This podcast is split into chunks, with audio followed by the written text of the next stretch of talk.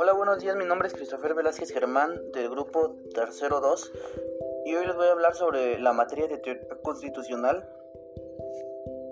Este, bueno, a mi parecer fue una materia que fue mucho de mi agrado ya que vimos temas que me gustaron y me llamaron mucho la atención. Este, temas que para nosotros, las personas que estamos estudiando la licenciatura en Derecho, este, van a ser muy importantes para cuando estemos en nuestro ámbito laboral. Y bueno, eh, la teoría, en la materia de teoría constitucional, este, la primera unidad lleva por título la Constitución y sus elementos. En esta vemos unos conceptos básicos este, de derecho, de política y de, y de Estado. En el concepto de derecho nos habla que es un conjunto de principios y normas generalmente inspirados en ideas de justicia eh, y orden que regulan las relaciones humanas en toda la sociedad y cuya observancia es impuesta de forma coactiva por parte de un poder público. Bueno, como bien lo dice, este, el derecho es un conjunto de, de normas, este, de normas y principios jurídicos que impone el gobierno o cualquier orden público eh, para una mejor realización eh, y que se lleven bien en sociedad para que haya menos conflictos y, y si hay conflictos haya una mejor resolución para ellos. Este, también nos hace mención, como bien lo digo, como bien lo dije hace rato, este es un conjunto de normas y principios jurídicos de un estado determinado constituyente eh, su ordenamiento jurídico, el derecho es el conjunto de estudios de la ciencia del derecho. El derecho guarda una íntima conexión con la política, la economía y la sociología. En el concepto de política nos habla que es un conjunto de actividades que asocian con la toma de decisiones de un grupo u otras formas de relaciones de poder entre individuos como la distribución de recursos o el estatus, también en el arte, la doctrina o prácticas referentes al gobierno en los estados. Esta promueve las participaciones ciudadanas al poseer la capacidad de distribuir y ejecutar el poder según sea necesario para garantizar el bien común en la sociedad.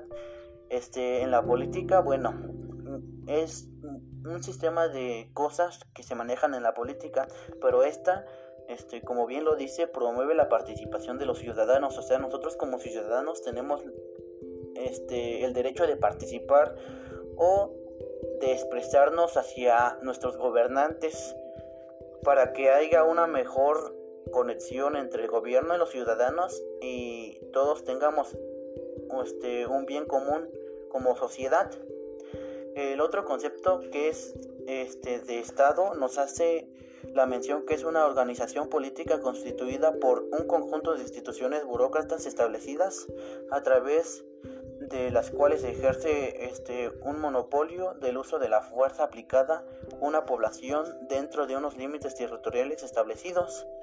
Y como verán hicimos también un mapa conceptual de, esto, de este mismo este, así como también de las cuestiones como distinción de la política fundamental en un cuadro descriptivo. Y bueno, el segundo apartado es este, las partes que integran la constitución. En este hicimos un mapa conceptual en donde establecimos eso. Este, como verán, ese tema no lleva tanto este, que aprender y bueno, este, las partes que integran la Constitución son, en, son dos, que son las fundamentales, que es la dogmática y la orgánica.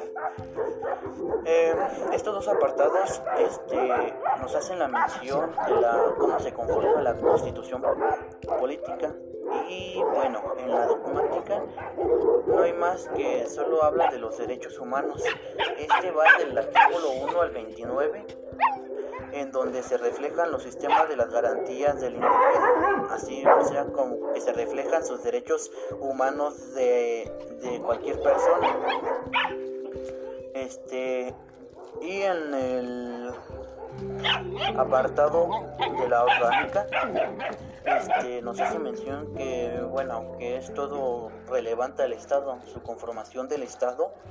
Y bueno, como bien lo dice, se refiere al cuerpo de principios institucionales y normas de la Constitución que organizan y regulan y administran la definición de distribuciones a la, estructura y los, y los restos de los poderes y órganos del Estado, como bien lo mencionaba.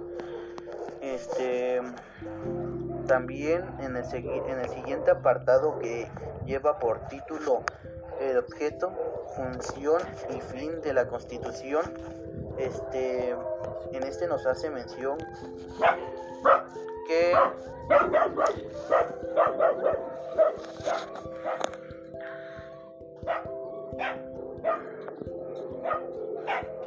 hace mención sobre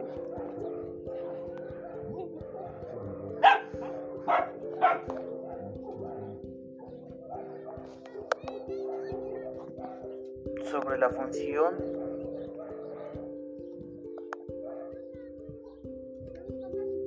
de la Constitución, su función, su objetivo de la Constitución y su fin. Este habla de, de que la Constitución asume una función protectora y defensiva de la, de la propia y que a través promueve y reforma eh,